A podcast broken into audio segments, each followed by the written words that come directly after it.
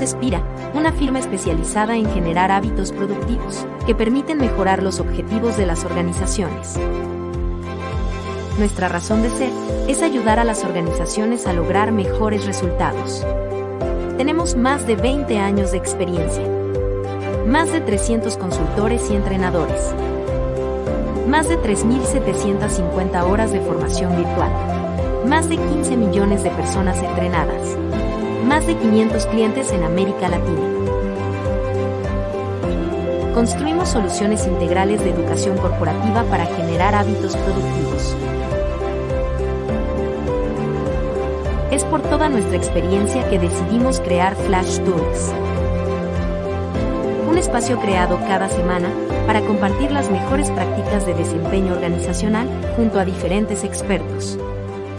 Gracias por acompañarnos a Flash Talks.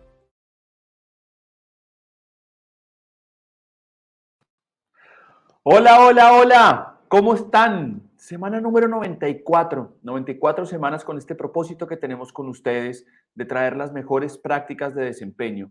Comprometidos con este propósito que tenemos de todas las soluciones para que su compañía mejore, para que ustedes mejoren su desempeño, para que tengamos mejor rendimiento. Así que eh, esto es un orgullo llegar acá y, de verdad que es una felicidad poder estar otra vez con ustedes. Y cerrando el tema, como grababa un, un video hace unos minutos, eh, cerrando el tema de Learning Agility, ¿por qué esto se vuelve tan especial? Y lo he repetido desde el principio. Y es que hoy, con los entornos Buca, Bani, por donde quiera ir, este Learning Agility se vuelve una competencia clave. ¿Por qué se vuelve competencia clave Learning Agility? Porque es la única forma en la que podemos coger un aprendizaje que tenemos de una estancia y llevarlo a otro lugar. Eso es lo que pasa.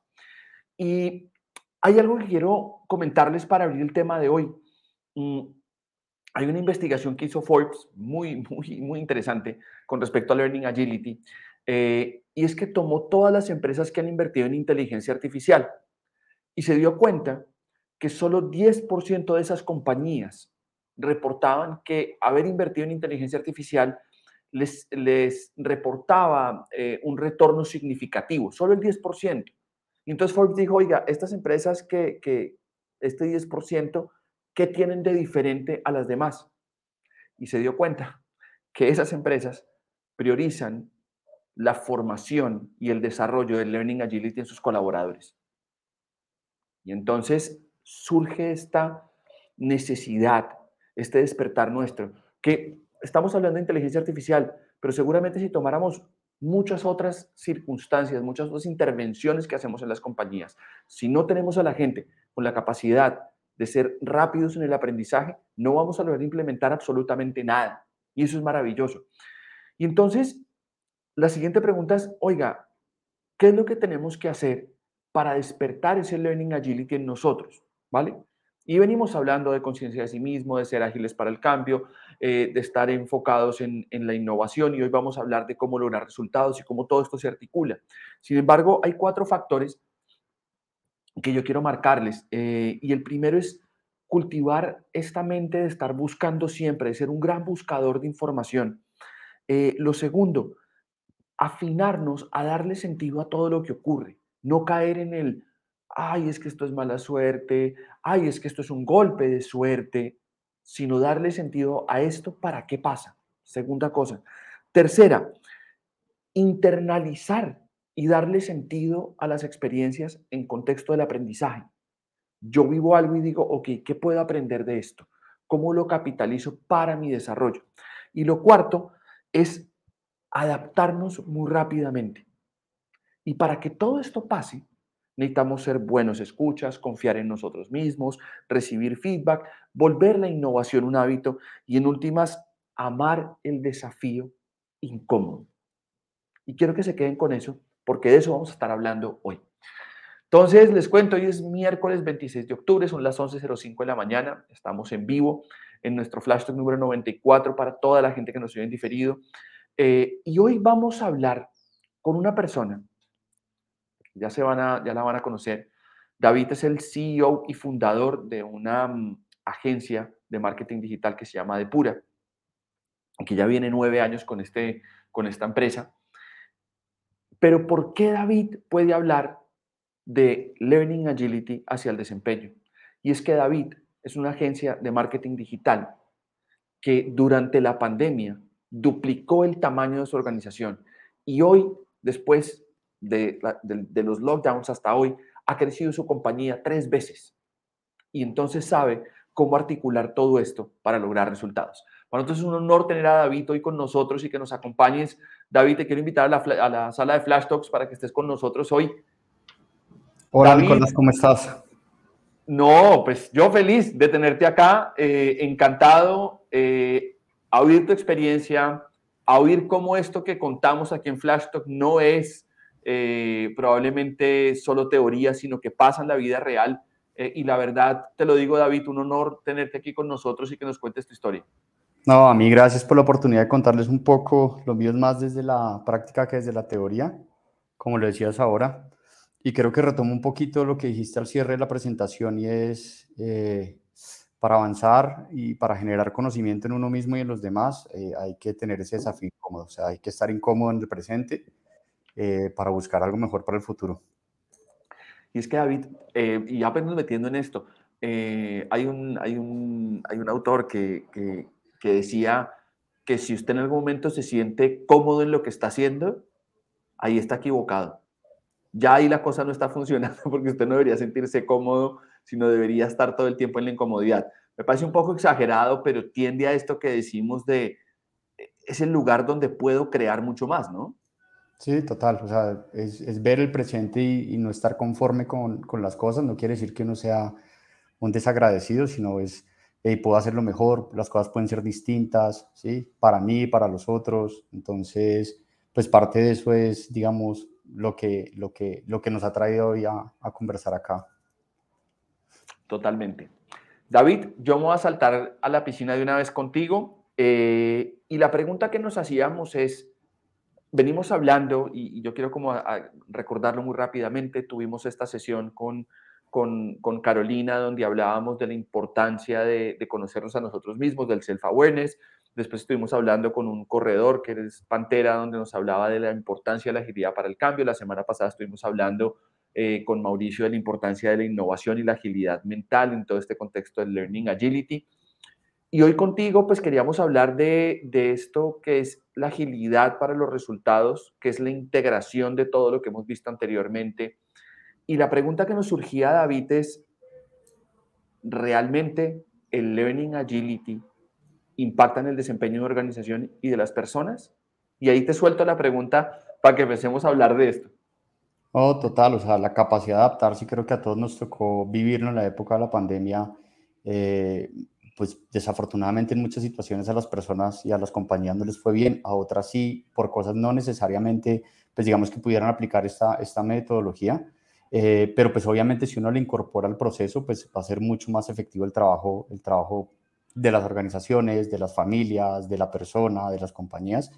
Entonces, claramente sí, yo considero que de todos modos, por eso lo digo yo, yo lo hago más desde la práctica, desde la teoría, eh, estar un poco anticipando lo que va a pasar, estar uno proyectando un poquito lo que viene, ¿sí? tener esa habilidad, obviamente eso parte de, de, de lo que uno sabe, de lo que uno es consciente, del presente, de lo que hablábamos ahora, un poco de, de ser eh, de estar incómodo en la situación y cuando creo que la, la, pandemia nos puso a todos en una situación supremamente incómoda e incertidumbre, pues fueron pocos en realidad los que decidieron tomar ventaja de esa situación y, y avanzar. Entonces, claramente este, la metodología de Learning Agility funciona.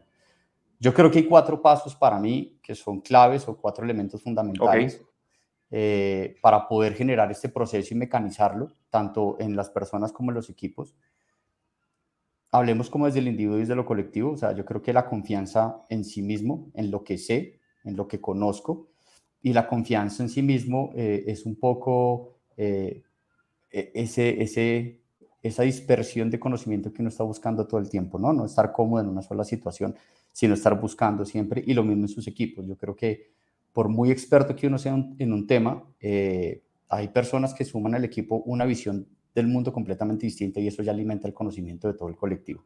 Entonces es muy importante que ese, ese conocimiento se construya. Lo segundo es el entendimiento del entorno. uno, no importa en el área en donde uno esté, eh, pues conocer de lo que uno trabaja, conocer el entorno, conocer las posibles variantes que puede llegar a tener eso, las, las, esas minucias de los negocios, eh, pues te permite a ti tomar mejores decisiones. Y el conocimiento del entorno, pues va amarrado a lo primero, es decir, entre más sé, más puedo confiar en mí mismo. Eso me genera a mí la posibilidad de el tercer punto y es anticipar el futuro. Ok. Sí, no es como hacer proyecciones ni pronósticos. Yo soy publicista, o sea, yo de estadística poco sé y de proyecciones poco sé, pero, pero por lo menos uno sí puede prever eh, los cambios culturales que se van a generar, cambios en el consumo, en el comportamiento humano. ¿sí? Entonces esos cambios, anticiparse a ese futuro me permite tomar mejores decisiones en el presente o decisiones radicales para, para una compañía, para un proyecto.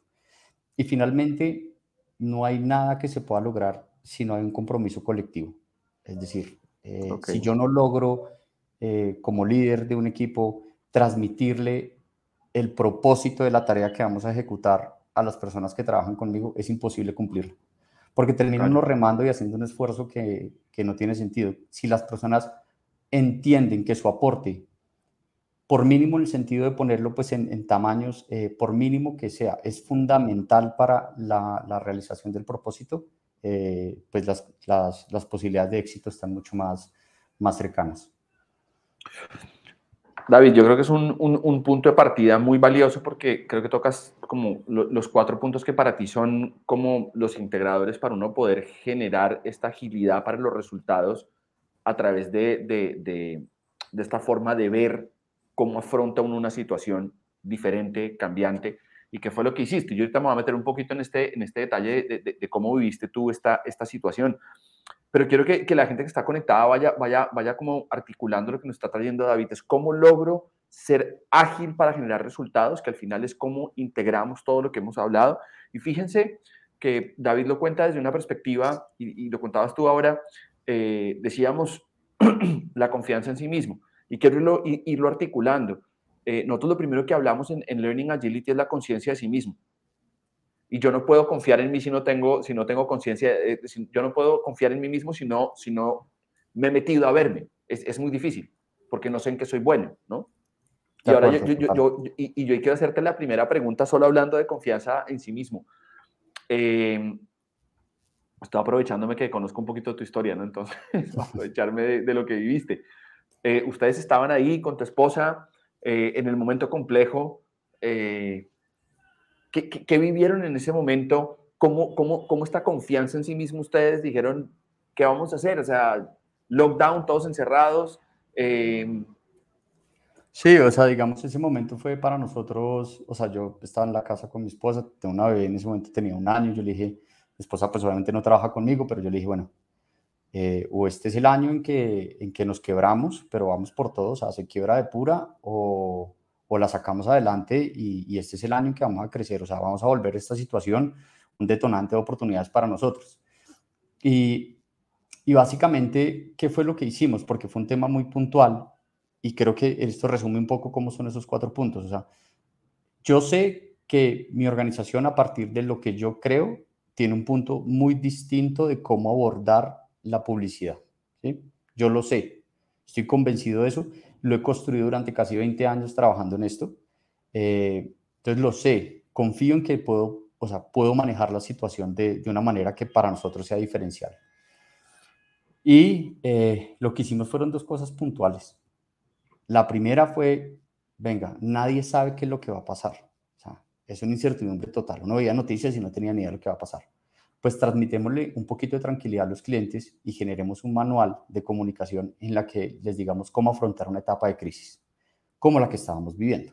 Y básicamente el mensaje a nuestros clientes fue, mire, la situación va a estar difícil, eh, cuénteme si me puede pagar o no me puede pagar y vamos viendo, pero eh, no deje solo a su consumidor, no deje solo a su usuario de redes sociales, no deje solo a su cliente empecemos a cambiar un poco la comunicación, que ya no obviamente no es de precio, eh, no es de marca, ¿sí? no es de diferenciales con otras compañías, sino es, vamos a estar juntos en esto, entonces actividades para hacer en la casa con sus hijos, no se desespere, planee mejor sus gastos. Teníamos una empresa de buses que, pues, cero pasajeros, ¿sí? Entonces, cero nada, o sea, cero, no había nada que hacer. y eh, con ellos duramos durante toda la pandemia, generando este tipo de contenido hasta que hubo una apertura, digamos, ya otra vez de las rutas, que eso fue gradual y esto. Entonces, eso y lo otro es con el equipo. Yo les dije, mi compromiso con ustedes es que el trabajo se mantenga, pero puede pasar lo siguiente y es pues, que no nos entre plata. Entonces hay dos opciones. La primera es, pues que si no entra plata no les puedo pagar y me toca despedir personas, pues porque no, yo no puedo asumir este gasto. Y o la otra opción es, no despidamos y con lo que entre yo les voy contando y lo dividimos en partes iguales para las personas que haya. Cuando el equipo respondió de manera unánime, no echa a nadie, nos repartamos lo que entra, yo asumí, dije, esto lo tengo que sacar adelante como sea. Y afortunadamente en los meses de pandemia nunca hubo la necesidad de dividir lo que entró. Siempre se pudo pagar los salarios completos y pues además de tener 11 empezamos a tener 15, 16, 17, 18, 20, 22, casi 23 personas cuando terminó la pandemia. Entonces, eso fue un poquito lo que sucedió en ese momento. Yo creo que es, es, es, es un ejemplo, y, quiero marcarlo en lo, en lo, más táctico de esto que estamos hablando, David, y es que en últimas tú te paras al frente y dices, bueno, ya está, esto vamos a sacarlo adelante juntos eh, y no hay otra alternativa. Pero hay algo también que quiero que la gente entienda acá y es que tu equipo al transmitirle eso, y quiero marcarlo como mensaje de liderazgo en el cultivar el learning agility y, este tema de la confianza en la gente, eh, porque al decirle toda la gente, oiga, ¿cómo lo hacemos? Al final también le estás dando la confianza a ellos que puedan darse cuenta que su trabajo vale y que van a tener que, esforzarse y sacar lo mejor de su talento para, para, lograrlo. Entonces, me parece un punto bien clave y lo otro que estaba notando acá es que pues al final no entiendes que el entorno lo que no está requiriendo publicidad, está requiriendo es otro tipo de mensaje, otro tipo de mirada. Y es, sí, como se...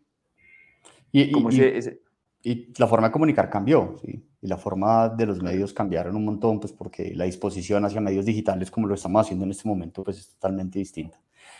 Y lo del equipo es fundamental. O sea, yo creo que eh, yo tengo una práctica común en Depura y es que yo contrato primeros empleos, o sea, personas sin experiencia, pero no les hago prácticas empresariales como a mí me tocó siendo publicista y como aún se hace, que me daban un, una compensación de transporte, porque ni siquiera era un salario.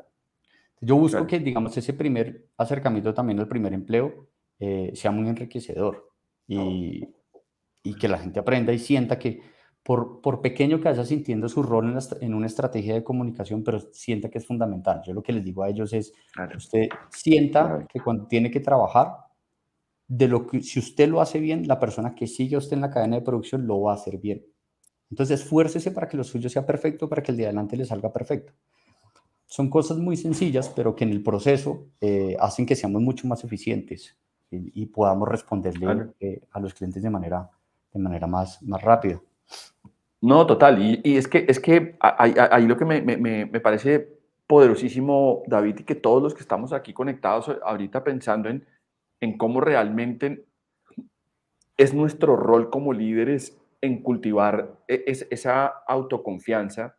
Pues, tú lo estás contando en la perspectiva de, oiga, yo lo contrato a usted, pero venga, que lo hago sentir importante, le muestro que su trabajo vale, porque claro, empezamos a cultivar la confianza y la gente también empieza a poderse mirar a sí mismo y valorarse a sí mismo, ¿no? Y eso tiene un, tiene un valor, valor muy alto. Quiero saltarme una cosa, David, que tú decías, esto de adaptarme a los entornos, entender que soy diferente. Eh, y mucho hablamos en Learning Agility de, oiga, yo hice algo en un entorno, pero muchas veces la gente no es capaz de capitalizarlo de un lado para otro. Eh, y tú hablabas esto de anticipar el futuro eh, y un poco de entender el, cliente. Y, quiero ponerlo acá porque no, lo has contado, pues una de las cosas que más me llamó la atención de, de, la historia de ustedes como de Pura es cómo traen un modelo eh, de, de, fundación, ¿sí? O, de ONG al mundo corporativo y cómo sacan provecho de eso, ¿no? Cuéntanos un poquito cómo hicieron ustedes para adaptarse ahí en ese contexto de, de innovar, de, adaptarse, de, crear, ¿no? Sí, lo que, lo que yo buscaba desde el comienzo es, pues digamos, ser un poco más disruptivo. Obviamente hace 12 años que empecé solo, era un poco más beligerante mi discurso. Hoy estoy mucho más apaciguado, pero sigo teniendo, digamos, ya es menos romántico y ya es un poco más práctico. Eh, nosotros lo que quisimos desde el comienzo y lo que yo vi es que había un vacío, digamos, en la industria publicitaria. Y ese vacío lo quisimos llenar a partir de humanizar un poco las relaciones entre lo que son los clientes y las agencias. Porque son cosas que están muy mediadas por el dinero, ¿sí? Obviamente, eres mi cliente, tú me pagas, pero pues ese es el servicio normal, pues de como uno arrienda o cualquier otro tipo de servicio. Pero nosotros quisimos acercar, pues de que la relación fuera mucho más cercana, que fuera una relación que no estuviera mediada solo por el interés económico. Entonces lo llevamos a la práctica. Por ejemplo, es muy normal que en nuestra industria se cobren comisiones por la intermediación eh, en cualquier, eh, digamos, llevada a producción de una campaña, bien sea eh, la producción de un comercial, la impresión de volantes, que ya no se hace mucho, pero cualquier intermediación para la agencia tiene un beneficio económico, que es una comisión. Nosotros desde el comienzo abolimos las comisiones.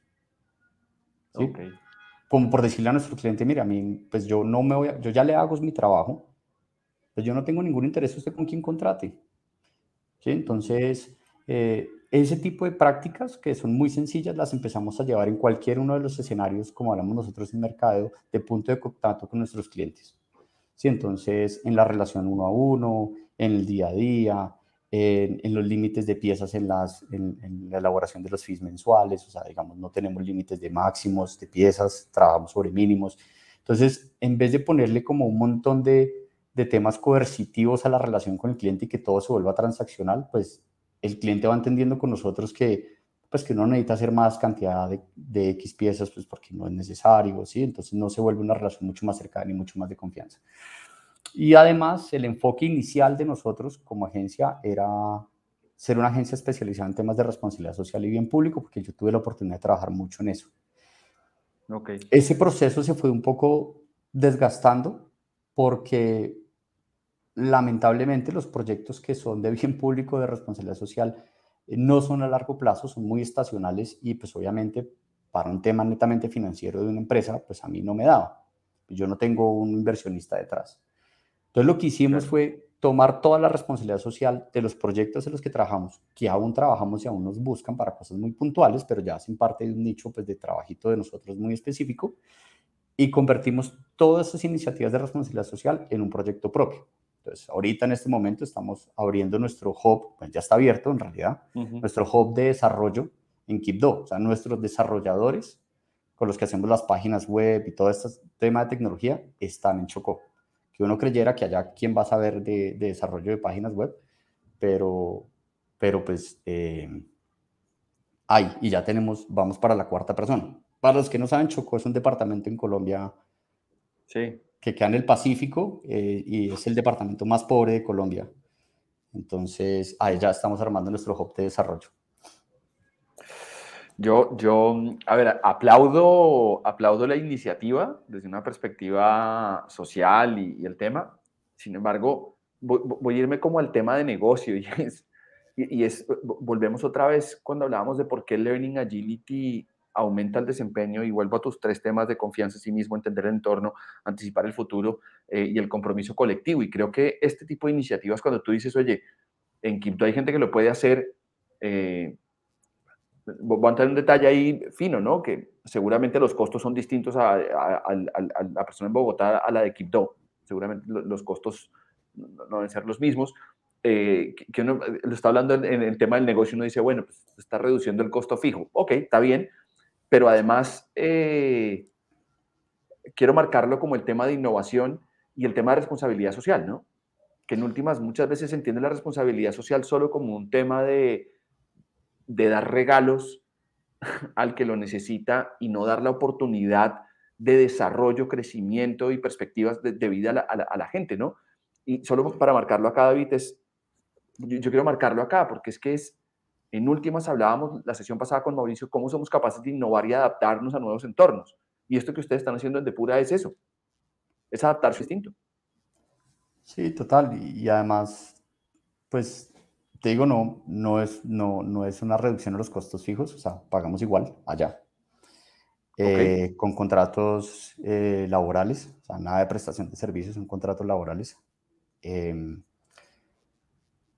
y, y, pues para mí, esto sí es mi visión personal, el único indicador de crecimiento en mi compañía no es eh, la utilidad. Entonces, yo tengo un modelo en mi cabeza de cómo me relaciono con la gente, cómo me relaciono con las personas, ¿sí? Y, me, y quiero, y siempre se los digo a todos, de pura es como mi casa. Yo no invito a cualquiera a mi casa, ninguno invita a cualquiera a su casa. Entonces, yo trato que lo que yo veo y lo que hago en mi familia y lo que vi en mi familia y la familia de mi esposa eh, se vea también en mi empresa. Y es que seamos sensibles con el entorno. Eh, Colombia es un país muy pobre, pero no pobre en dinero, sino pobre en oportunidades. Entonces, si nosotros logramos generar oportunidades y ampliar las oportunidades para que las personas puedan acceder a ellas, pues vamos a generar riqueza. Y eso es lo que yo trato de hacer en Depura. ¿sí? Por eso digo que contrato personas que es su primer empleo, que para mí es duro porque los formo, duran dos años acá y se van a agencias grandes a trabajar, pero se van bien formados. Y es duro porque pues en cualquier curva de aprendizaje pues son personas que en este momento podrían estar liderando una empresa conmigo, pero pues obviamente ellos tienen aspiraciones distintas, pero yo no cambio el modelo. Sigo insistiendo en el mismo modelo porque creo que es la forma correcta de hacer las cosas. Eh, claro, David, es que ahí lo que ustedes están haciendo realmente es, es y de alguna manera, creo que es el, el, mensaje más poderoso para nosotros que estamos aquí hablando eh, de este tema y es, si yo creo un modelo dentro de mi organización, estoy trayendo tus palabras acá, eh, si yo creo un modelo dentro de mi organización donde la curva de aprendizaje la acelero, es decir, mi gente tiene una agilidad de aprendizaje mucho más alta a través de estos cuatro componentes que tú mencionas, que son los, los de Depura, en últimas yo estoy logrando este, unos rendimientos de la compañía que no me los invento, o sea, no te lo estás inventando tú, no me lo estoy inventando yo. Ustedes han crecido 3X, punto. más allá de alguien, más allá si, si, comparte el modelo o no, pero pues en rendimiento organizacional es altísimo, ¿sí? Y creo que tú traes otra cosa aquí de, que, que me parece interesante y es no solo la rentabilidad debe ser el indicador del negocio, Sí, pues a veces es que a uno lo juzgan por eso y, pues es como cuánto está dando, cuánto está creciendo, cuánto facturó, pero bueno, cuánto empleo generé, cuántas personas salen de Depur y consiguen trabajo. Entonces, todas las personas que se van de acá consiguen trabajo. O sea, se los llevan de acá. Entonces, es, es, es, eso lo que estamos logrando. De acuerdo, de acuerdo. No, me queda clarísimo y creo que, creo que es un mensaje bien poderoso para los que estamos tratando de entender cómo implementar una estrategia de, Learning Agility. Yo quiero devolverme a lo que les comentaba al principio, porque sí me parece que es, que, es, que es, que es potente, David, y creo que nos empieza a cerrar como la sesión de hoy, eh, y es estas compañías que, que, dijeron, oiga, solo el 10% de las compañías que invirtieron en inteligencia artificial dan, eh, dicen, oiga, la verdad, esto, haber hecho esta inversión eh, me, generó un, retorno que yo dije, valió la pena esta, esta inversión en inteligencia artificial. Y cuando van y miran, pues es un modelo donde se han preocupado por las personas, por, porque las personas tengan una agilidad de aprendizaje mucho más alta. Y yo creo que, eh, en últimas, mi, mirada, lo que tú nos estás contando, con estos, no, no quiero que se nos pierdan tus cuatro puntos de confianza en nosotros mismos, entender el mercado, anticiparnos al futuro este, y generar un compromiso colectivo, pues terminan siendo una articulación de todo este contexto, ¿no, David?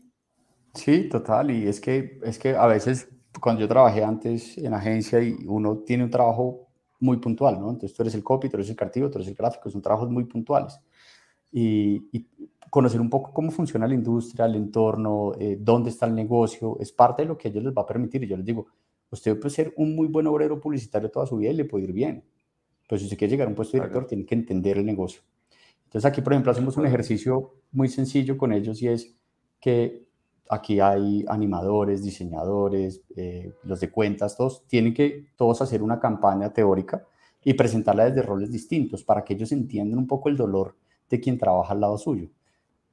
Para que cuando tengan que entregar una propuesta gráfica, pues sientan el dolor de la que la tiene que presentar si la propuesta es fea. Entonces, un poco es, es entender un poco cómo funciona para, obviamente eso agiliza procesos, las cosas salen mucho más rápido, son más eficientes, son más colaborativos entre ellos, eh, solucionan más fácil, ¿sí? Ya uno no tiene que estar en el día a día solucionando detalles, sino que ellos ya lo solucionan solos, que finalmente todo es tiempo, ¿sí? Entonces, claramente eso, eso es fundamental. David, yo creo que nos queda como, como a mí me queda personalmente como la, las ganas de seguir eh, profundizando en esto porque la historia de ustedes es maravillosa. Eh, y en ese contexto voy a hacer una pausa muy pequeña donde voy a invitarlos a, a que sigan a Depura, vean lo que está haciendo Depura, lo van a encontrar en Instagram eh, y ahí está la página web también de ellos, van a encontrarlos, vean lo que están haciendo, también está el, el, el LinkedIn de David Así que van a encontrar realmente la, conexión con ellos y, lo que vienen haciendo. David, eh, ya se nos está acabando el tiempo. Yo tengo que invitarte al desafío, porque si no, no es Flash Talk, si tengo que invitarte al desafío nuestro. Eh, nuestro desafío básicamente te va a hacer tres preguntas de lo que hablamos hoy basado en el modelo Spira, que lo voy a explicar ahora en un segundito. Pero el desafío real, David, no es que me respondas porque las preguntas son fáciles. El tema es que solo puedes usar una palabra para responderme. Este es el desafío tremendo para ti. ¿Ya? Vale. Eh, ¿Y cuáles son las tres preguntas? Básicamente está basado en nuestro modelo Spira. Nosotros básicamente entendemos que la formación y el entrenamiento nace de una necesidad del negocio. ¿Sí? Entonces, como lo primero que, en lo que trabajamos y, queremos entender, después, qué tiene que hacer la gente para lograr ese, indicador del negocio eh, y como tercera parte, qué tienen que aprender la gente para lograr ese desempeño específico. Enseñamos lo correcto, la gente logra dar el desempeño y logramos impactar en el negocio de, manera muy efectiva y eficiente. Entonces, todas una pregunta sobre el impacto en el negocio, el desempeño de las personas y el aprendizaje que tienen que tener basándonos en todo lo que hemos hablado hoy, ¿vale? Listo. Listo. Entonces, David, mi primera pregunta para ti es, eh, desde tu mirada y desde lo que vienes trabajando, todo este concepto de learning agility, agilidad para el aprendizaje, centrarnos en que las personas puedan conocer, aprender, perdón, de una forma mucho más rápida y eficiente en situaciones de cambio, eso, es, ese learning agility, ¿en qué indicador del negocio impacta? El de la felicidad.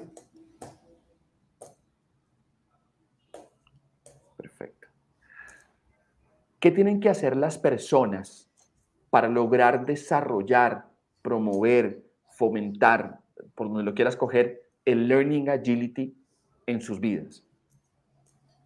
¿Qué tienen que hacer? Como dudar. Perfecto. ¿Qué tenemos que saber las personas? ¿De qué tenemos que aprender? ¿Qué tenemos que conocer para poder dudar? O ser personas que dudan? Nosotros mismos, de uno mismo. Pues yo sé que eso no es una palabra, pero de yo. ah, está perfecto. De mí. Está perfecto, está buenísimo.